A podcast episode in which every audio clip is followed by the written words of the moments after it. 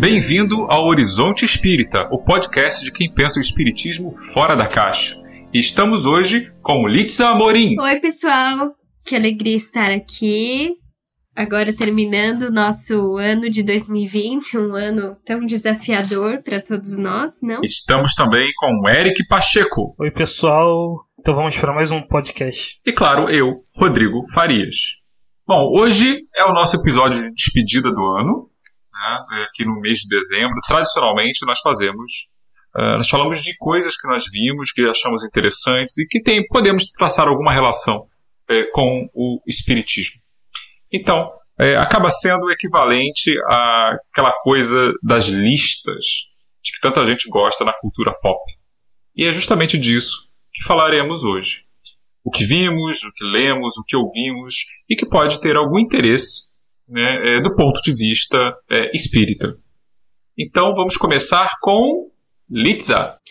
Bom, gente, esse ano é, foi um ano que eu assisti realmente muitos filmes, é, talvez mais do que, o ano, do que os outros, né, por causa da pandemia. Passei muitos finais de semana em casa, ou talvez deveria dizer todos os finais de semana em casa. Bom, não vem o caso agora. Mas o que importa é que eu preparei uma lista que ela foi intuitiva, mas acabou se tornando uma lista de várias histórias com protagonistas mulheres é, que de algum modo deixaram algumas mulheres públicas notáveis que deixaram marcas é, na história da ciência ou da psicologia ou da literatura, mas também algumas histórias sobre mulheres comuns, mulheres que não são não foram notórias, né? Então vou dizer aqui, começando por um filme já citado aqui quando nós entrevistamos a Priscila Azeredo, que é Nise, o coração da loucura. Nise, o coração da loucura é um filme brasileiro que conta a história da psiquiatra Nise da Silveira, que é uma pioneira no Brasil no ramo da arte e educação, uma psiquiatra que se embrenhou pelos ramos da psicanálise e conseguiu resultados incríveis com tratamento de pessoas que estavam internadas em hospitais psiquiátricos e que eram candidatos à época a terapias que mais pareciam torturas, né, como eletrochoque e lobotomia. Outro filme é um filme lançado esse ano é, sobre a cientista Marie Curie. A Marie Curie desenvolveu uma pesquisa que desemboca é, na descoberta e na manipulação daquilo que a gente chama de radioatividade. Então, ela é a inventora das máquinas de raio-x, ela é, ela é a pessoa que descobriu o princípio que depois é, tornaria possível a existência da bomba atômica, mas também dos tratamentos para tumores de câncer via radioterapia. O nome do filme é Radioactive, é um filme que está disponível é, na Amazon Prime e é incrível, ele é todo feito numa linguagem para ser pop, ele é didático, ele é ágil. Então, é um filme acho que interessante para trabalhar com adolescente, sabe? Outro filme que assisti esse ano é, foi lançado em 2007. É um filme chamado Mary Shelley, que naturalmente conta a história da escritora Mary Shelley, que escreveu o clássico Frankenstein. E é um filme incrível, tanto é, porque a Mary Shelley é filha de uma feminista emblemática uh, no seu tempo, com escritora anarquista, então é um filme ambientado no final do século XIX. O mais incrível, na minha opinião, é perceber como a vida dela nessa condição da vida de uma mulher que tenta seguir uma trajetória diferente da convencional. e acaba se tornando uma vida penosa, com muitas decepções, mas ela conseguiu transformar todo esse sentimento numa obra-prima, e tudo isso quando ela tinha em torno de 20 anos de idade. Então é um filme incrível, me surpreendeu muito, vale a pena. Agora eu vou citar três filmes brasileiros. E, e esses três filmes brasileiros tratam de mulheres comuns, né? O primeiro deles é Aquários, é um filme antigo, protagonizado pela. Como ela chama? Sônia Braga. Mas que mistura tanto a história de uma mulher é, de meia idade, quanto a história da especulação imobiliária no Brasil, quanto reflexões sociológicas é, sobre a cidade em que o filme se passa. Eu considero um filme bem denso o diretor desse filme, o Kleber Mendonça Filho, talvez a obra mais pop dele seja o Bacurau. Que, né, um filme que foi muito falado e que eu mesma não assisti porque é, sei que rola muita violência e não me interessou tanto. Mas vendo esse filme Aquários, eu tive a impressão de que é um diretor realmente à altura da fama dele, porque foi um filme que me agradou muito, assim, por ser muito denso, inovador, tem um final é, inesperado, eu achei bem bacana. Um outro é, se chama Benzinho. Benzinho é o um filme de uma história de uma mulher comum, uma mãe que mora em Petrópolis e que ao mesmo tempo está tá vivendo o fato de que o filho dela adolescente vai sair do Brasil. Ela é de uma família simples. Ela tá também realizando o sonho de concluir o ensino médio e tentando um emprego melhor. Então, é, é um filme de 2018. Ele foi dirigido e escrito pelo Gustavo Pisi. E para mim, é, eu acho muito delicado e que consegue pegar assim a, a preciosidade e mesmo a, as dores, a força da vida comum, né? Da vida de uma mulher é, do povo, que, por exemplo, ao contrário de Aquários, que ainda está retratando é, a situação de uma família de classe média alta. E o último, A Vida Invisível de Eurídice Guzmão. Esse filme também é um pouquinho, é um pouco mais antigo. Ele é adaptado de um livro. E ele conta a história de duas mulheres na década de 50, duas irmãs que se separam. O filme é de 2019.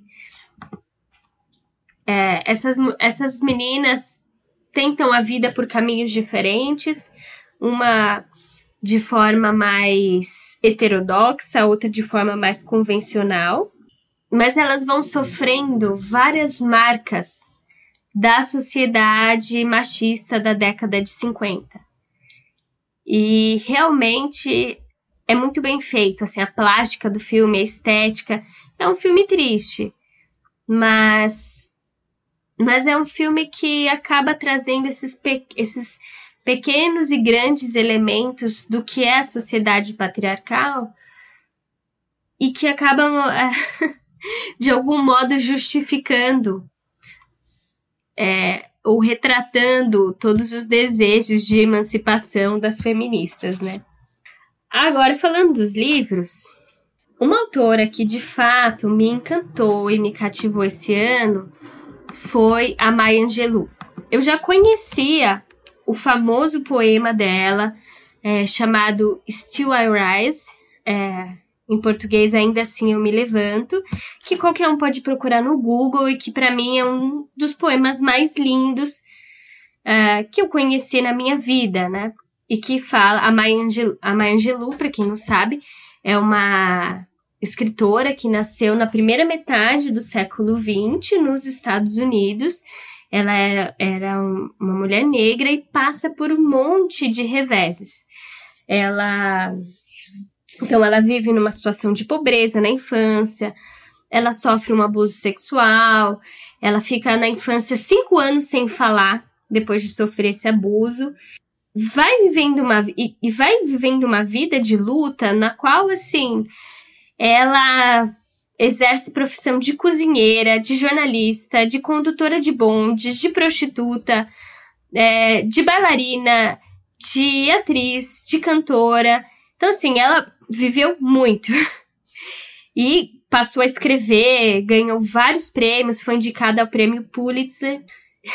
ela teve três indicações para o Grammy.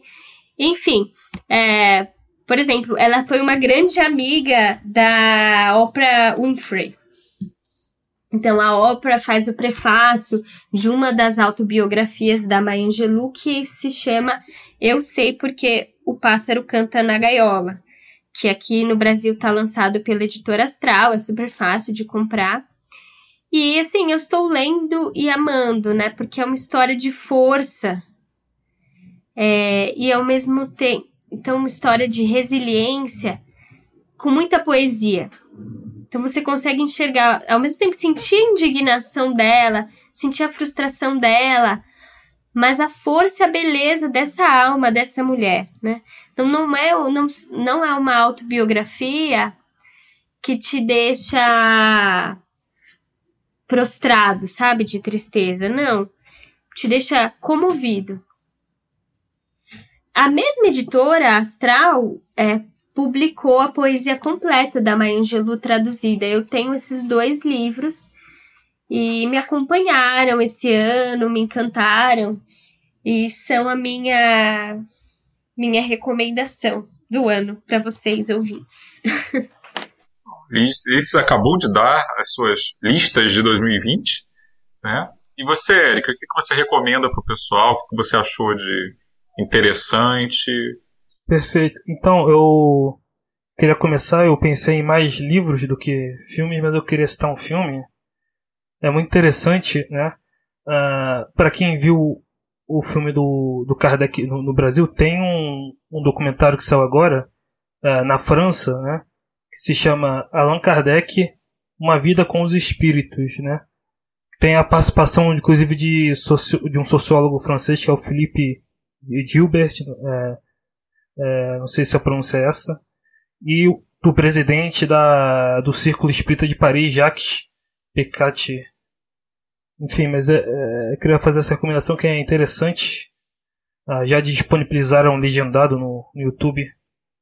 Então fica como a recomendação de filme. Gente, já que o Eric comentou sobre esse documentário é, francês é, sobre o Kardec, eu queria lembrar também que esse ano foi lançado o documentário Em Busca de Kardec, é, que saiu pela saiu pelo canal Prime Box Brasil e foi é, o roteiro foi feito pela minha amiga e coordenadora da Associação Brasileira de Pedagogia Espírita, Dora Encontre. E para quem gostou do, dos nossos episódios sobre arte, Fique sabendo também que a Dora Encontre acabou de lançar um livro de poemas é, pela editora Comênios, se chama Luas Vermelhas, Poemas de Outono. Eu, sinceramente, acho que se existe alguém que é mesmo poeta e que faz uma, uma poesia embebida de espiritismo, é essa minha amiga. então fica a dica aí para quem quer presentear alguém com poesia nesse Natal. Uh, agora, passando para os livros, uh, eu queria citar alguns livros aqui, né? Primeiro citar, que eu vou citar é do Pinheiro Martins, Os Fundamentos Históricos da Pedagogia Espírita, que eu, eu li esse ano, achei bem interessante como ele, ele traz uh, a questão do, da pedagogia do Kardec, né, e também comparando uh, depois com a, com a mudança, uh, quando ele descobriu o Espiritismo, né, é, também queria recomendar os textos pedagógicos do Kardec, tem um plano proposto para a melhoria da educação pública na França. E você consegue ver como, como o Kardec é, ele, ele realmente não presumia a ideia de reencarnação. Né? Se você lê os textos, ele, ele atribui a, a formação da criança a influências sociais e hereditárias, né? Na época não, não sabia da genética, mas alguma influência hereditária, e, e, mas não tinha... Mas ele acreditava que todas as influências ali eram do meio, né? Não tinha como a ideia de reencarnação de um, de um espírito estranho ali reencarnando é, diferente do meio ali. Enfim. Outro texto que eu queria citar, o livro, é Espiritismo em Perspectivas, né? que é um trabalho colaborativo de vários acadêmicos, inclusive no meu canal, Espiritismo Kardec. Eu entrevistei alguns deles. É, tem a Adriana Gomes, que é, no, uh, uns capítulos que eu achei mais interessantes. Adriana Gomes, que fala da história do Espiritismo, da criminaliza criminalização que aconteceu né, com a proclamação da República, com o novo Código Penal. É a visão de, de, de acadêmicos na época sobre isso. Uh, e a Angélica Aparecida, fala da loucura espírita, né? Como a psiquiatria tratou, né? Os médicos trataram uh, dessa questão e como isso também foi um problema para o espiritismo. Uh, continuando aqui, uh, eu queria citar agora continuando essa questão da história, historiografia, né? Tem o do Adriano Calzone em nome, do, em nome de Kardec, né? Que essa vai falar de toda a questão do espiritismo na França pós Kardec, né? Da Bert Fropo, do grupo da Bert Fropo com Gabriel Delane, com Amélie Boudet, e da, da discordâncias deles com, enfim, com a direção do Marie, né, que tinha uma visão mais da teosofia, enfim, é interessante. A gente já entrevistou o Adriano Calzone aqui no Horizonte, ele falou na época do livro da Amélie Boudet, né, mas esse é outro livro que eu queria citar. Eu queria citar, agora indo para a filosofia, que eu gosto de ler, tem o livro do Descartes, As, Paixões da Alma, que é um livro que eu, que eu gosto de ler, eu releio, né, porque é um, é um livro complexo, complicado. Mas é interessante como você consegue ver como Kardec também teve influências de diversas filosofias e como estudar filósofos é, contribui para a compreensão. Né? Quando Kardec fala das paixões no livro dos Espíritos, na Gênese, tem muito a ver com o conceito do Descartes. Né? também a visão de Kardec dualista, né, de separação corpo e, e alma, né?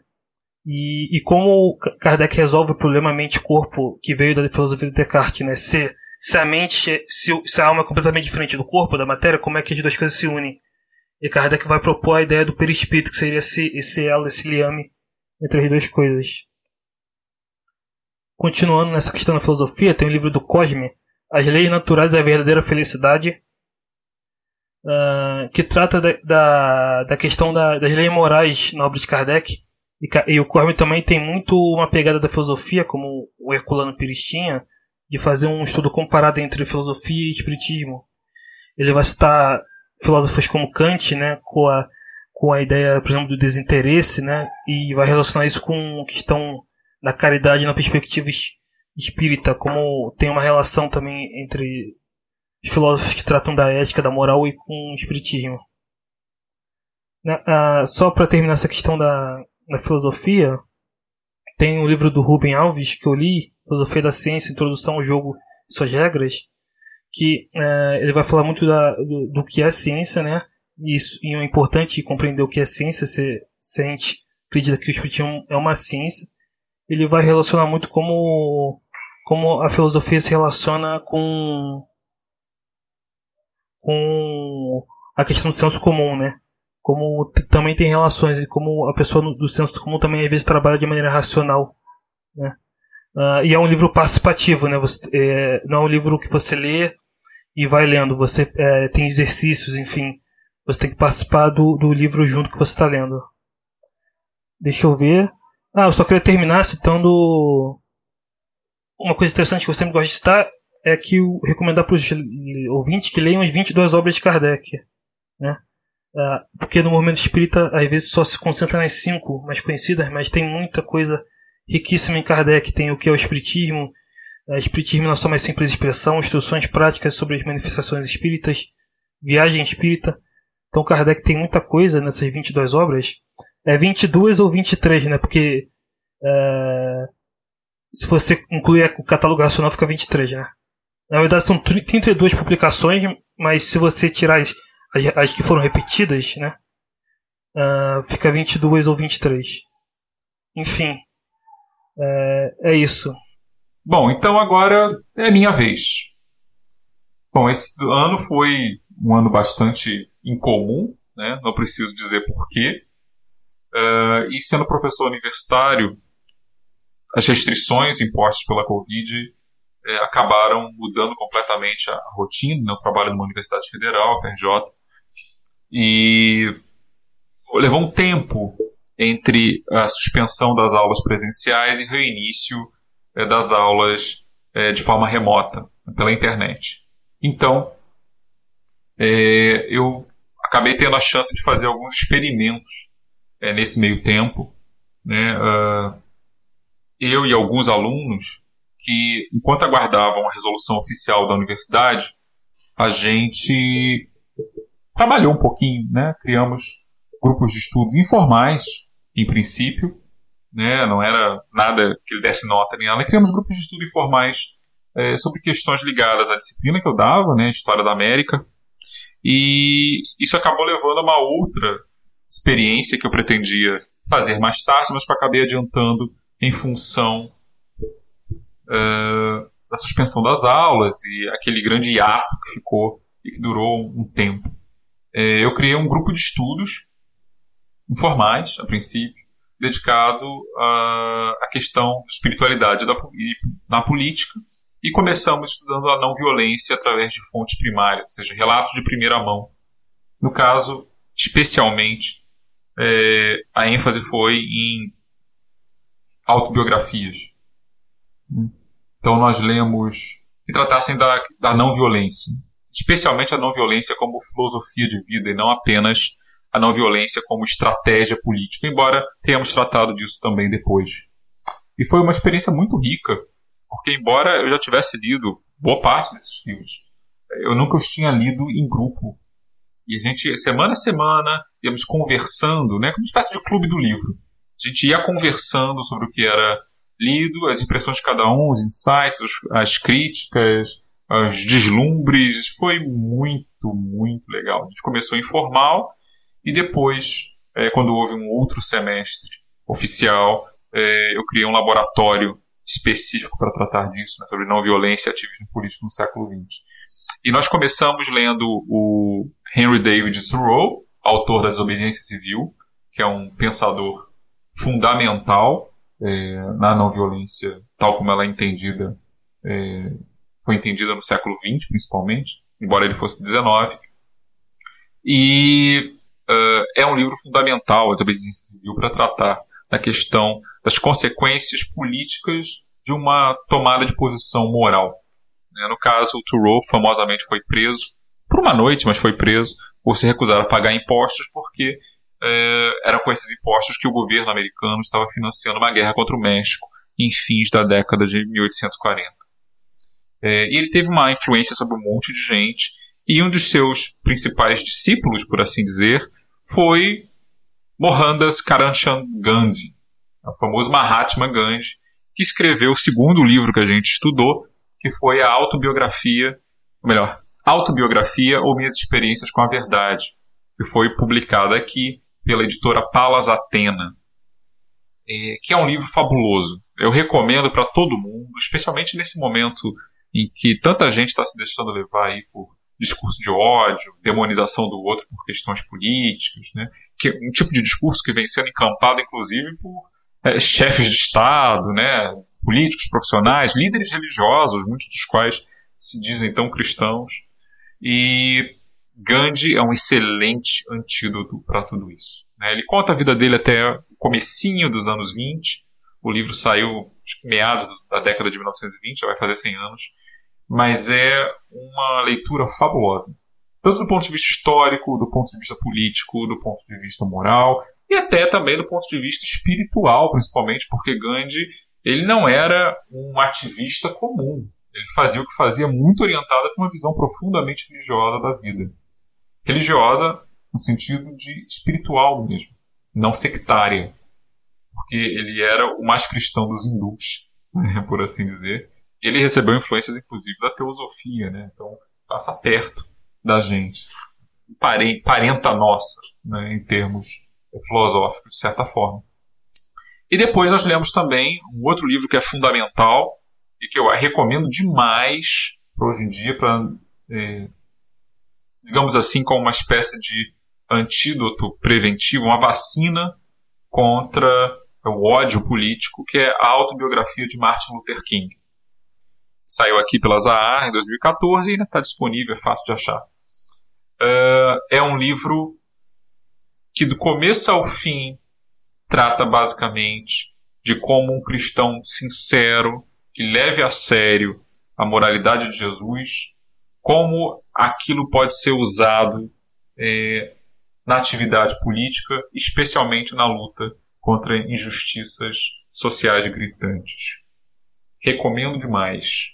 Então, se você se deixa levar demais por é, fomento, muitas vezes artificialíssimo, é, de ódios ideológicos, de demonização do outro, de desrespeito por questões políticas, de paranoia, né, que tem dominado tanto a comunicação política, o debate público em nossos tempos, para ganho de alguns, eu recomendo demais isso. A autobiografia de Martin Luther King. Isso vale tanto para aqueles que são aqueles que se julgam é, vale tanto para aqueles que eventualmente acham que vão discordar, quanto para aqueles que também, no afã de fazer o bem, acabam se deixando empolgar demais pela animosidade, pela amargura. É um livro fenomenal. Acho que todo mundo deveria, todo mundo que pensa a atuação política, a atuação como cidadão em termos éticos, morais e, sobretudo, espirituais, sejam cristãos ou não, né, deveria conhecer o livro que não é uma autobiografia convencional. Não foi escrito para ser uma autobiografia, é uma coletânea de textos que King deixou, anotações pessoais, é, artigos, trechos de livro em que ele fala da própria vida e que foram organizados é, de maneira a aparecer uma autobiografia propriamente dita. Né? É, é um trabalho excepcional, vale muitíssimo a pena. Tanto para aqueles que tentam pensar a questão da igualdade racial, mas sobretudo para a atuação de movimentos sociais e a questão política mesmo, de maneira geral. Vale para todos. É, ainda nessa toada, vale a pena conhecer também um, um, perdão, um filme que saiu pela HBO, é, chamado King no Deserto, que é um documentário sobre os últimos anos de vida do Martin Luther King, que fala dos dilemas que ele enfrentou. Assim como Gandhi, a partir de um certo momento na sua carreira, nos seus últimos anos, King uh, começou a ser muito questionado por insistir na estratégia da não violência e passou a sofrer uma competição até agressiva, né, de líderes, digamos assim, que tinham uma conotação mais, orientação mais nacionalista e muito menos espiritual na sua atuação, né, que se deixaram levar uma retórica mais revolucionária no sentido tradicional e agressivo e mesmo violento às vezes do termo. E o documentário fala justamente como, sobre como ele lidou com isso, né? A amargura com a questão do Vietnã, com a questão do combate à pobreza. Muita gente pensa no Martin Luther King como um mero conciliador, mas ele também era um crítico e se tornou cada vez mais crítico feroz das desigualdades econômicas dos Estados Unidos. Né? Então, ele não era alguém que se dedicava a uma única causa. Na verdade, ele percebeu, como Gandhi, que essas causas todas elas se interligavam. Né? E ele não separava isso da sua atuação é, espiritual e religiosa. Né? Não havia uma moralidade para a política e uma moralidade é, para o religioso, para a vida privada. Essa coisa que leva tanta gente a achar que é, o poder justifica é, determinados atos e liberdades com os direitos dos outros definitivamente não é essa a perspectiva. Então, é, vale muito a pena conhecer isso. Não vou ficar aqui me repetindo, acho que vale, vale conhecer. É, também vale é, recomendar para quem tem filhos, pessoal que trabalha com evangelização e coisas do tipo, uma sériezinha muito divertida, um desenho animado, que eu descobri graças à minha filha, né, pequena, que é Miraculous, as aventuras de Ladybug. é, você pode estar estranhando, estar recomendando um desenho infanto-juvenil, mas além de ser muitíssimo divertido, né, visivelmente baseado em animações japonesas, que tendem a ser muito boas de maneira geral. É, o que eu acho interessante nesse desenho é como eles trabalham com o que a gente chama no meio espírita de lei de sintonia. É, sem dar nenhum spoiler, mas embora trate de super-heróis, joias mágicas e coisas do tipo, uh, o que é interessante na trama do desenho é que a grande maioria dos vilões são produzidos a partir de momentos em que eles se deixam dominar por emoções negativas. E a partir de então eles abrem a brecha para serem tocados, digamos assim, pelo vilão mor. E é muito interessante como isso é explorado em cada episódio. Tanto é, pela questão que lembra muito que a gente no meio espírita diria que é o da obsessão, né, de quando o espírito mal intencionado tem acesso a você justamente quando você dá a brecha mental e emocional para isso, você cria sintonia, como quando a, a mudança nesse estado mental também afasta essa pode afastar essa mesma influência. Então, para além da trama infanto-juvenil propriamente dita, de aventura, etc., é, ela trata muito disso. É, é um grande é um grande material para ser trabalhado para expor alguns princípios básicos é, sobre mediunidade, sobre influência dos espíritos é, aqui no mundo material. É, vale muito a pena. E é isso, gente. Essas são as minhas dicas para esse final de ano. E espero que de repente é, possam ser úteis para algum de vocês. Então é isso, gente. Muito obrigado é, pela paciência, por nos acompanharem, por nos darem feedback ao longo de todo este ano tão difícil que foi 2020. Nós nos vemos novamente em 2021. Vamos dar uma pequena pausa para o podcast, mas vocês podem continuar nos acompanhando em nossas redes sociais. Então, um excelente fim de ano para todos. Sejam prudentes, preservem-se e nós nos vemos muitíssimo em breve. Até mais! Visite o nosso portal para ouvir outros episódios e conhecer os demais podcasts através do horizonteinfinito.com.br.